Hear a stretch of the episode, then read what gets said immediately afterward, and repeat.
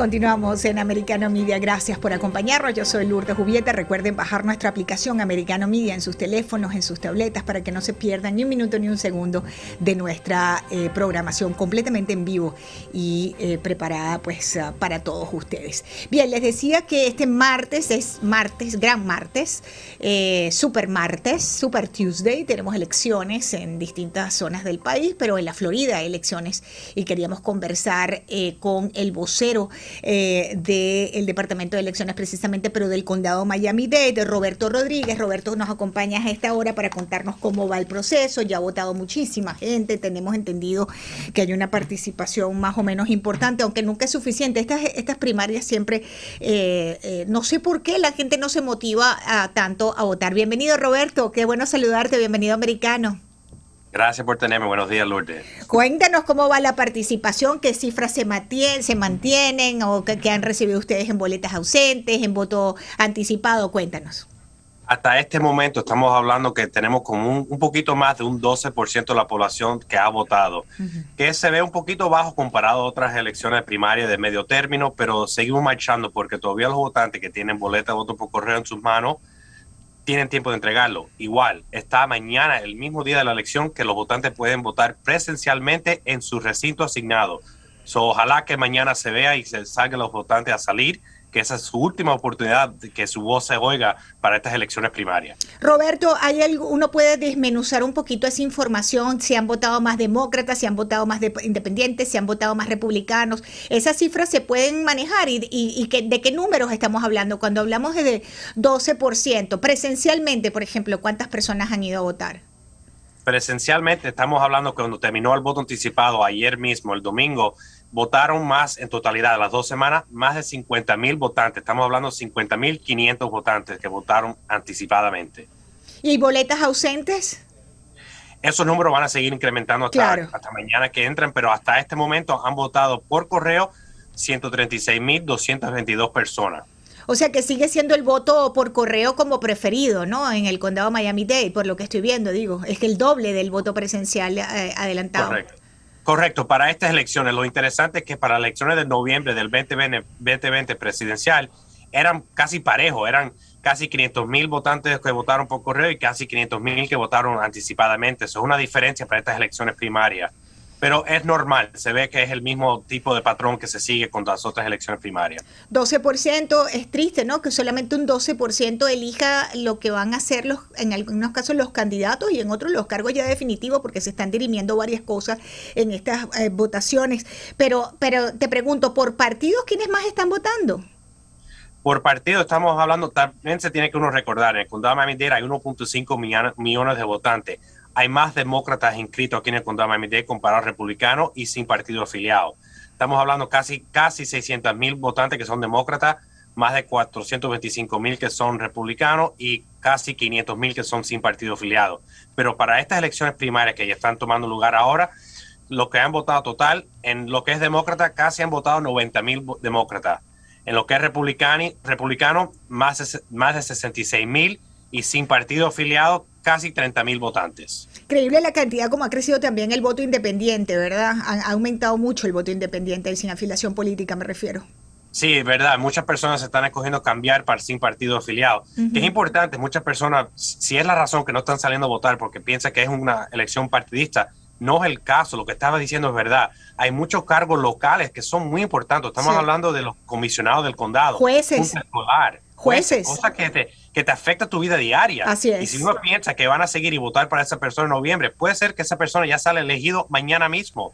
So, no esperen a noviembre. La elección de mañana es tan importante como la de noviembre. Correctamente, y es importante hacer esa aclaratoria porque muchas personas que no tienen afiliación partidista, como es mi caso, que soy independiente, pues evidentemente no votas en la primaria de los partidos, pero sí puedes elegir tus jueces, eh, tus comisionados, este, tus representantes a la junta escolar, y eso es muy, muy importante porque es el día a día de cualquier ciudadano de a pie como cualquiera de nosotros, ¿verdad, Roberto?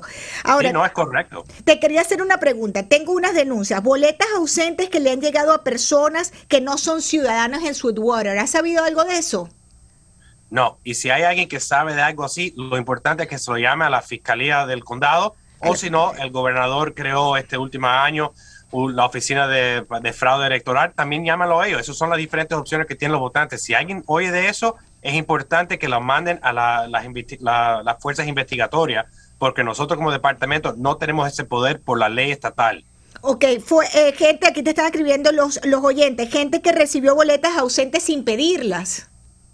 Eso no es el caso. La única manera que un votante recibe su boleta de voto por correo es porque la persona lo pidió. Además, la ley cambió y para pedir una boleta de voto por correo, un votante tiene que dar los últimos cuatro números de seguro social o si no, el número de licencia de conducir. Sin esa información no se le puede llevar una, una boleta de voto por correo al votante. So, si acaso una persona lo pidió por dos años, no se recordó que lo hizo por dos mm, años, pero ese es el caso. Las boletas solamente se le envían a la persona que lo pidieron. Y una vez que lo pides, te, um, ¿sirve para dos votaciones? ¿Es lo que estás hablando de los dos años? Sí, cambió la ley eh, recientemente y en vez de cada, dos elecciones generales, que serían cuatro años, cambió a una elección general. So, que significa, después de este año, todos esos pedidos, las personas que pidieron la boleta de voto por correo, se va a expirar y esa persona lo tienen que renovar para el, primero de enero.